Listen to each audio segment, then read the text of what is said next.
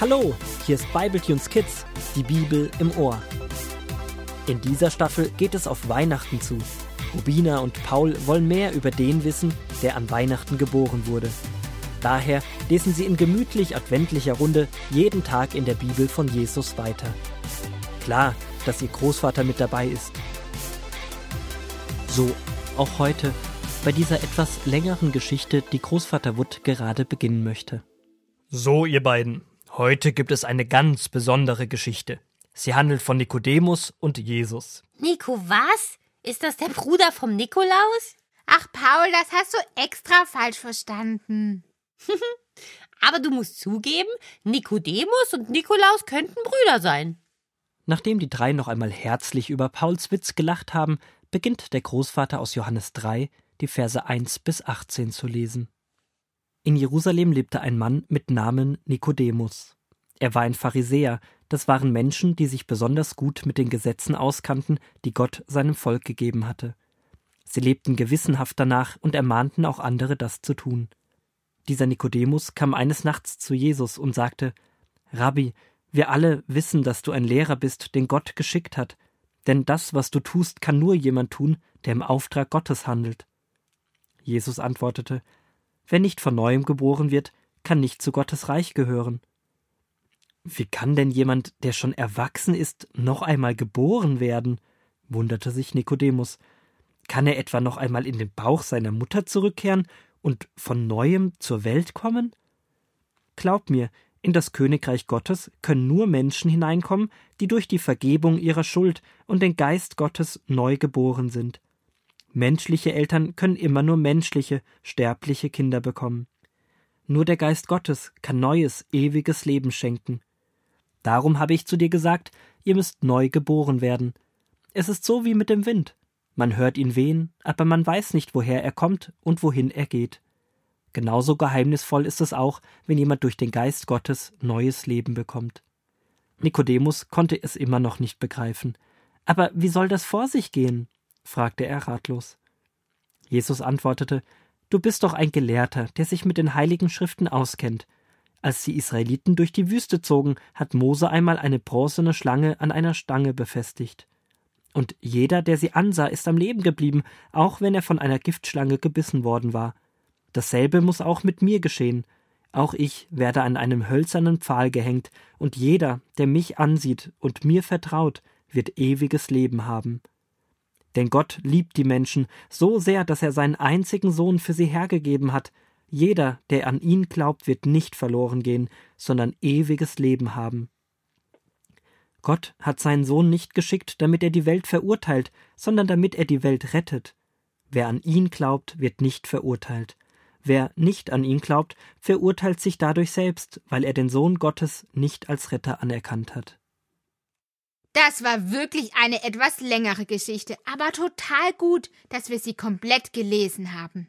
Ganz schön kompliziert, was Nikodemus und Jesus da miteinander sprechen. Wiedergeboren, Gottes Geist, Königreich, hölzerner Pfahl, verurteilt. Kein Wunder, dass Nikodemus erstmal gar nichts verstanden hat. So ist unser Jesus halt auch. Manche Worte von ihm brauchen Zeit in unseren Herzen und Gedanken, bis man sie wirklich versteht. Wer war genau Nikodemus? Er war ein angesehener Geistlicher aus der Oberschicht, ein Pharisäer. Er kannte sich sehr gut mit der Bibel aus und gehörte zu einer bekannten Familie Jerusalems. Und warum kommt er nachts zu Jesus? Ich glaube, er wollte nicht, dass die anderen ihn bei Jesus sehen, oder Großvater? Vielleicht war er sich nicht sicher, ob dieser Jesus vielleicht doch der Sohn Gottes, ihr Retter sein könnte, auf den sie schon so lange warten. Und deswegen wollte er ihn kennenlernen.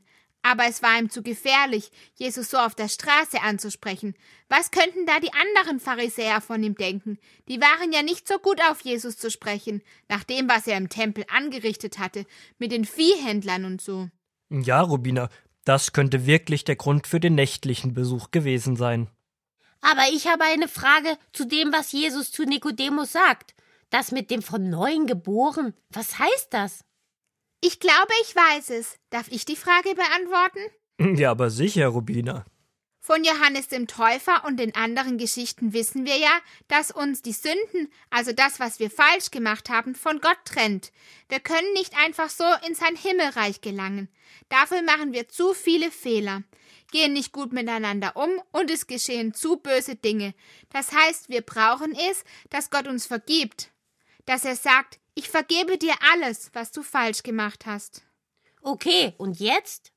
Jetzt ist es so, dass Jesus alle unsere Schuld auf sich nimmt und wie er das sagt, an einem Kreuz sterben wird, sozusagen als Opfer für unsere Schuld.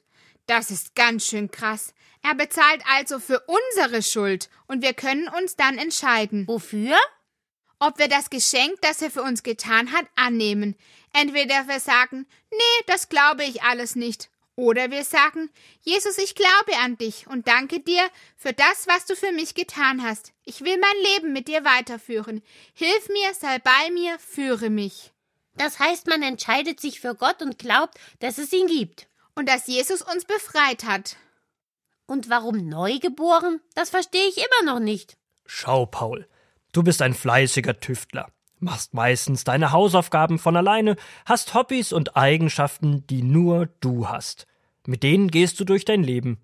Wenn du aber ein Fußballspiel hast, ziehst du dir ein Trikot über und fühlst dich wie? Na super gut. Ich liebe Fußball. Da gebe ich immer mein Bestes. Sobald ich die Schuhe anhabe und das Trikot anhabe, fühle ich mich wie ein richtiger Profi. Nur das Trikot und die Schuhe machen dich schon zu einem neuen Holzwurm. Allein diese Kleidung weckt in dir Gefühle und du tauchst voll ein in dein Fußballersein. Du wirst sozusagen vom Schüler Paul zum Fußballstar Paul. Ah, ich verstehe. Und mit Jesus ist das noch viel stärker. Wenn ich ein Leben mit Jesus beginne, dann ziehe ich mir sozusagen das Trikot Gottes an und bin in seinem Team. Ja, nur dass es viel mehr als ein Trikottausch ist. Es ist wie ein neues Leben, was man beginnt, und nicht nur wie ein Trikot, was man abends einfach wieder auszieht. Es ist wie von neuem geboren. Man fängt nochmal von vorne an. Ein neues Leben. Auch wenn man natürlich immer noch man selbst ist, aber ein Leben mit Gott. Ich glaube, Jesus hätte Nikodemus das auch mit dem Fußballtrikot erklären sollen. Das hätte er bestimmt viel besser verstanden. Nikodemus hat Zeit gebraucht und lange und viel über Jesu Worte nachgedacht. Aber es geht nicht darum, immer alles zu verstehen. Man kann an Jesus glauben, ohne alles zu wissen. Nikodemus vertraute Jesus. Das sehen wir im späteren Verlauf der Geschichte. Er verteidigt Jesus an anderer Stelle vor den hohen Priestern und er hilft am Ende, Jesus für die Bestattung vorzubereiten, als dieser stirbt. Wisst ihr, was wir von Jesus lernen können in dieser Geschichte? All das mit dem Neugeboren und Gottvertrauen und so. Da gibt es noch mehr. Jesus ist es egal, welchen Beruf jemand hat oder wie arm oder reich er ist. Jesus begegnet jedem Menschen so, wie er es braucht. Es gibt so viele Geschichten von Jesus, wie er Menschen begegnet.